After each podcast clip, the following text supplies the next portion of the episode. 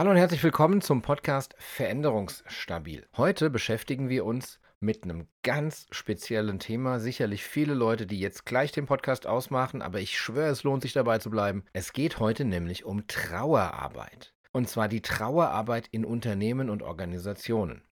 Dabei schauen wir uns an, warum es veränderungsstabil macht oder noch viel mehr, warum ich es brauche, um veränderungsstabil zu sein, dass Teams und Organisationen trauern können. Und es geht hier nicht nur um Verluste und Todesfälle, sondern es geht vor allen Dingen um Fehlschläge, um Verlust von Teammitgliedern, weil die kündigen oder gekündigt werden und andere Dinge, die ich betrauere. Und am Ende der Episode werdet ihr hoffentlich verstehen, wie wichtig es ist, Dinge zusammen zu betrauern und ihr werdet anfangen, Trauerarbeit in euren Teams zu machen oder einzufordern.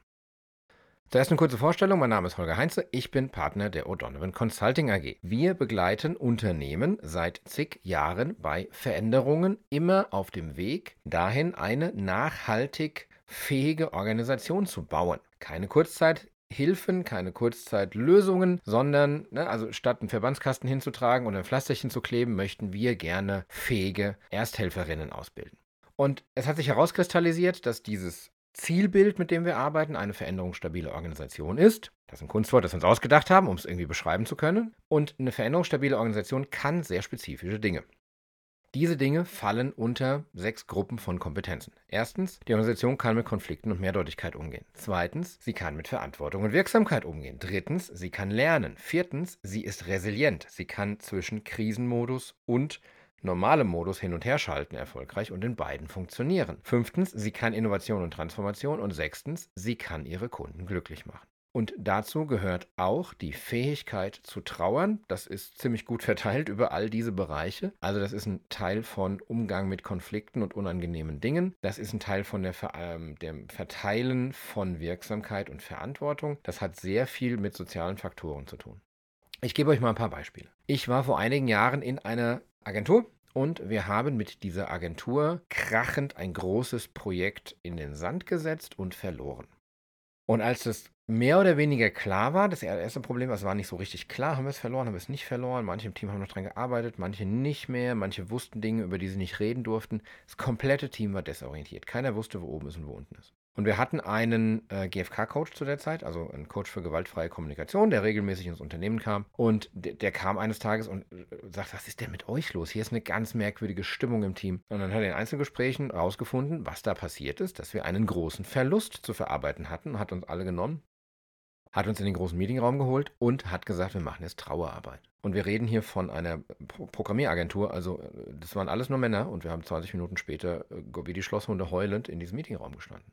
Vorher hatten wir alle unverarbeitete Emotionen und die haben unsere Arbeitsmoral vergiftet, die Produktivität vergiftet. Wir wussten nicht mehr, ob wir ein Team sind, weil wir wussten überhaupt nicht, ob die anderen das spüren, fühlen, sehen, tun, was wir spüren, fühlen, sehen, tun. Alle fühlten sich allein, alle fühlten sich unprofessionell, weil wir waren emotional. Das war ein harter Verlust, das hat wehgetan, haben uns aber nicht getraut, darüber zu reden.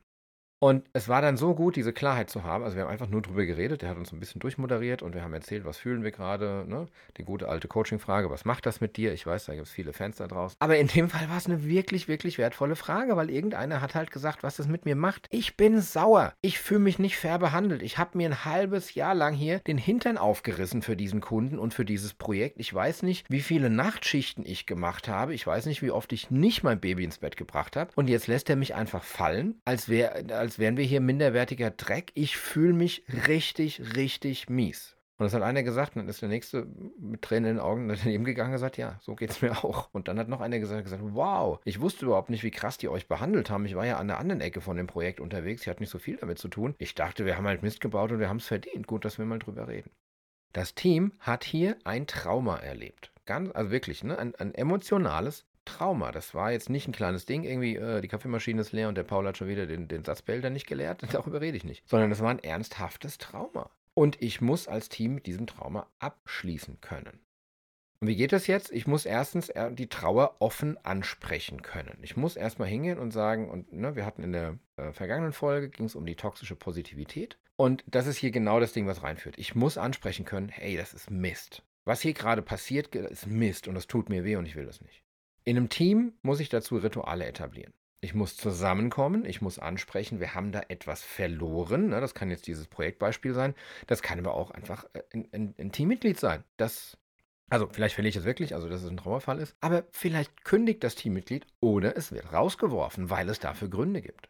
Und dann muss ich jetzt erstmal ansprechen und sagen, ja, hier, Kollege XY ist nicht mehr da und das ist Mist. Ich finde das nicht gut. Ich kann vielleicht nachvollziehen, warum es so ist. Ich kann vielleicht respektieren, dass der gekündigt hat und jetzt hier Yoga-Lehrer wird. Mir tut das weh. Und das anzusprechen und die Emotionen zu verbalisieren, ist unheimlich wichtig für funktionierende Teams. Wir wissen, dass Teams nicht funktionieren, die sich das nicht sagen können. Zumindest nicht auf Dauer und nicht in wenig reaktiven Dingen. Ne? Also natürlich können die überleben, wenn, wenn man darüber nicht redet, aber irgendwann ist es für die, für die Psychohygiene einfach unheimlich wichtig. Ich kann mich dann gegenseitig trösten und alleine gehört zu werden und das zu teilen, ne? geteiltes Leid und so weiter, ähm, ist unheimlich wichtig.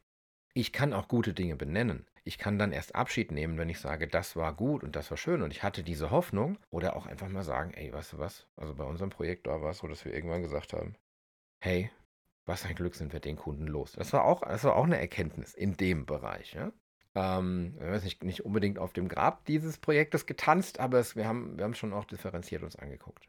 Und ich will eins ganz, ganz klar sagen, diesen Raum für Trauer zu schaffen, das ist Führungsaufgabe. Das ist die Aufgabe einer Führungskraft. Da kann ich nicht hingehen und sagen, so Leute, das ist hier irgendwie blöd, ich mache nicht mit, weil ich bin ja eh nicht einer von euch und ich habe den Raum und geht mal rein. Nein, nein, nein. Also da reinzugehen, das zu führen, den Raum dafür zu halten. Ich rede jetzt nicht von einem Meetingraum, ich rede von einem emotionalen, psychischen Raum. Das ist Aufgabe der Führungskraft. Wenn die Führungskraft das nicht kann, muss es lernen, muss ein Buch kaufen. Wie geht das? Ja? Die Führungskraft muss in Zeiten von Trauer klarstellen. Also das ist etwas, das kann betrauert werden. Ich kann Trauer nicht verordnen, aber ich kann sagen, das könnt ihr machen. Macht das alleine, macht das in kleinen Gruppen. Nehmt euch Zeit. Und das ist jetzt überhaupt nicht witzig gemeint oder sowas. Aber das ist so, wie wenn es irgendwo eine Tragödie an der Schule gibt und da gehen Seelsorger hin und da wird gesagt, ey, bearbeitet das mal in euren Schulklassen, was da passiert ist. Genauso muss ich als Führungskraft hingehen und sagen, so passt auf, hier hat jetzt gerade überraschend der Bereichsleiter gekündigt und ist weg. Sprecht das mal bitte an. Oder wir haben diesen riesen Kunden hier verloren. Oder wir haben eine Entlassungswelle lostreten müssen. Nicht unter den Teppich, nicht Angst davor haben. Geht dahin, das ist eklig. Sprecht das an. Macht Trauerarbeit in euren Teams. Weil wenn wir das nicht machen, haben wir ein Problem. Es gibt ja dieses klassische Modell, hat wahrscheinlich die meisten von euch haben das schon mal gehört. Ich kann sehr aus erster Hand von diesem Modell berichten. Das ist das Modell, wie ich mit Trauer umgehe. Phase 1, ich leugne. Phase 2, ich bin wütend. Phase 3, ich feilsche und verhandle. Phase 4, ich bin depressiv. Und Phase 5, ich nehme es an und mache weiter. Es geht weiter. Warum kann ich das erst der Hand machen? Weil ich habe mir mal den Fuß gebrochen. Ähm, ich empfehle immer, kleiner, kleiner Nugget in diesem Podcast, bevor man in einen See springt, gucken, wie tief er ist. Ich hatte einen äh, gebrochenen Fuß, bin aus dem See gezogen worden und er wurde vor Ort gerichtet unter Zuhilfenahme von Ketamin. Nur wurde mir nicht gesagt, dass man mir Ketamin gibt und ich hatte einen Horrortrip auf Ketamin und habe meinen eigenen Tod erlebt. Quasi bin ich gestorben. Ich habe eine Viertelstunde geschlafen. Äh, in meinem Kopf allerdings bin ich durch diese Phasen durchgegangen. Ein interessantes Ding. So. Was wir aber in Betrieben sehen, ist, die hängen in den ersten beiden Phasen fest, weil die machen keine Trauerarbeit. Die erste Phase ist Leugnen und die zweite ist Wut ich verliere ein Projekt und wenn ich keine Trauerarbeit mache, dann leugne ich vielleicht einfach, dass ich ein Projekt verloren habe. Das, und das kennt ihr, das ist absurd. Ja? Dann weiß ich teilweise gar nicht, haben wir den Kunden eigentlich noch? Haben wir den nicht? Wollten wir den? Wollten wir den loswerden? Wie, wie sieht das aus? Oder ich bin in diesem Wutding, ne? also gerade wenn es um Trennungen geht, also jemand kündigt oder jemand wird gekündigt, dann ist da, dann ist da, bin ich da wütend und äh, bin, bin enttäuscht und so weiter. Und ich komme nicht darüber hinweg, abzuschließen mit der Geschichte. Ne? Der ganze Sinn von Trauerarbeit, der Primärsinn ist abzuschließen. Zu sagen, ja, das ist blöd, dass das jetzt weg ist, das ist traurig, wir haben es ausgesprochen, wir haben es gesagt. Und jetzt, hier in Hessen gibt es so eine schöne, eine schöne äh, Tradition bei einer Beerdigung. Da wird das Töpfchen vom jüngsten Dorfmitglied genommen, wird ausgespült, sauber gemacht, ganz, ganz sauber gemacht. Da kommt Senf rein. Und beim Krebbelkaffee nennen wir das, das Essen äh, nach der Beerdigung, äh, kriegt jeder ein Würstchen, ein Frankfurter Würstchen und stüpst das Frankfurter Würstchen in den Senf und so wird quasi dieser Circle of Life geschlossen. Okay. Hat überhaupt nichts damit zu tun, wollte ich euch nur erzählen, das ist eine lustige Anekdote. Aber der Sinn der Trauerarbeit ist abzuschließen und in der Lage zu sein, weiterzumachen. Und genau das brauchen wir im Betrieb auch. Wir müssen ja keine großen Beerdigungen machen und so weiter und Särge aufstellen. Aber wir müssen mal hingehen und sagen, yep, Kollegin XY ist gegangen, das ist scheiße, wir hatten eine gute Zeit miteinander. Jetzt ist sie weg, ist auch nicht zu ändern, finden wir blöd, macht uns traurig.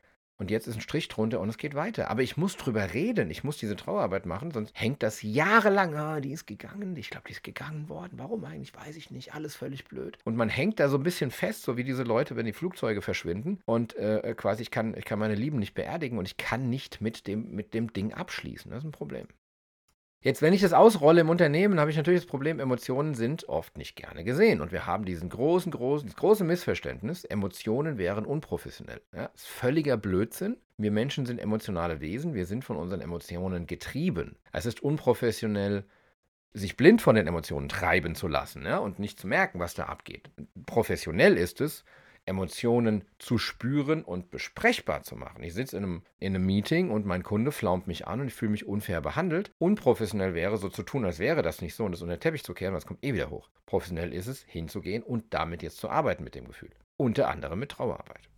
Ich empfehle das Verständnis für Trauerarbeit. Ja, Trauer hat was mit Sterben zu tun. Sterben gehört ins Privatleben. Dann heulen Leute rum und das gehört nicht auf die Arbeit. Ist Unfug. Ja, ich glaube, ich hoffe, ich habe es erklärt, warum wir auch bei Verlusten im betrieblichen Umfeld Trauerarbeit machen müssen. Ne? Also jetzt ohne, wie gesagt, ohne äh, Schleier und so, aber und ohne, ohne Priester. Aber wir müssen Trauerarbeit machen, um abschließen zu können und damit es weitergeht.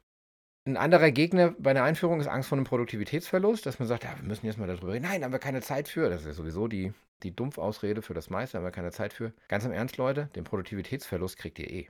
Wenn ihr das Trauma nicht löst und wenn ihr keine Trauerarbeit macht, habt ihr den Produktivitätsverlust eh an der Backe. Und dann ist noch interessant zu gucken, und das ist, das ist erstmal eine Hürde, aber dann ist es ein Mehrwert. Sehen wir die ganze Sache überhaupt homogen? Ne? Vielleicht haben wir Leute, die betrauern, dass jemand weggegangen ist und andere Leute feiern, dass der weggegangen ist. Und auch dann, das klingt jetzt zwar ein bisschen schwierig, ist es auch. Aber wenn ich das gelöst bekomme und darüber rede und dahin komme und zu sagen, wir müssen uns jetzt nicht darauf einigen, ob der, ob der genervt hat oder ob der super war, sondern man kann auch einfach hingehen und sagen, er ist weg und ein paar von uns betrauern es und ein paar von uns nicht. Die sind jetzt nicht, nicht gehässig und machen ne, ne, ne. Dann ist auch das gut für ein Team. Wie kriege ich das jetzt hin? Ich muss schrittweise einführen. Ja? Macht mal eine Piloteinführung, achtet mal auf etwas, äh, wo ein Verlust passiert. Nichts Lapidares, ne? nochmal, ne? nicht wir beerdigen hier unsere gute alte, unsere gute alte Pet-Kaffeemaschine oder so ein Blödsinn, sondern ernsthafte Dinge, die emotional was machen mit den Leuten. Geht durch die Führungskräfte, sprecht mit Führungskräften und macht denen klar, diese Art von Arbeit ist euer Job.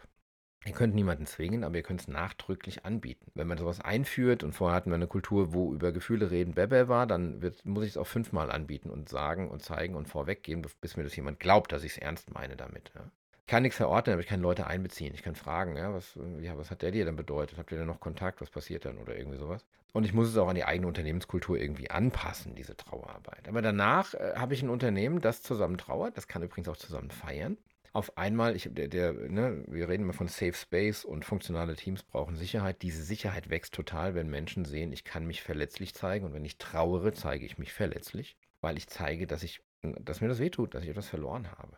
Also Vertrauen, Sicherheit, Fehlerkultur, Gesprächskultur, alles wird dadurch besser, die Gemeinschaft wächst, die Resilienz wächst und Ganz wichtig, ich kann Altlasten abschließen. Ich habe nicht diese Zombies da am Rumwabern. Warum denn die eigentlich gegangen? Oh, kann man nicht drüber reden. War da irgendwas? Oh, oh. Ja, dieser ganze Blödsinn geht weg, weil ich rede einfach drüber. Und ich schließe ab. Meine Empfehlung, wenn ihr das nächste traurige Ereignis habt, äh, ne, im Unternehmen, ob ihr ein, ein, jemand kündigt, jemand wird rausgeworfen, ihr verliert einen Kunden, ihr verliert ein Projekt, Ihr verliert ein schönes, wir hatten einmal haben ein unheimlich schönes Büro verloren, weil der Mietvertrag gekündigt wurde. Dann trauert, macht mal eine kleine Agenda, kommt zusammen und sagt, so, Leute, ich wollte mal zusammenkommen, weil ich wollte mal mit euch darüber reden, dass uns das stinkt, dass wir da was verloren haben. So geht's mir. Geht mit guten Beispiel voran. Ne? Das finde ich blöd, das tut mir weh geht nicht drum, äh, nicht so sehr um dieses, um das Wütende, ich bin beleidigt, gut, dass die weg ist, weil die hat hier äh, Briefmarke geklaut oder sowas. Es geht um diese Trauerarbeit, ne? es geht um das Emotionale. Was hat es mit mir gemacht? Und, und trete das mal an guckt, was dann passiert und ihr werdet sehen, ihr werdet diese Themen deutlich besser abgeschlossen bekommen. Das war ein Stückchen Veränderungsstabilität heute zum Thema Trauern und Trauerarbeit im Unternehmen. Das ist wichtig für veränderungsstabile Unternehmen und für robuste Unternehmenskulturen, Organisationskulturen. Abonniert den Podcast, Spotify, Google, Apple. Schaut auf veränderungsstabil.de vorbei. Da gibt es äh, Videos, da werden Sachen gepostet ähm, und die ganze Methode wird erklärt. Da gibt es auch Einblick in unsere Diagnostik, mit der man messen kann, wie veränderungsstabil ist denn mein Team eigentlich. Ich freue mich immer über Feedback per LinkedIn oder E-Mail und sage danke fürs Zuhören und bis zum nächsten Mal.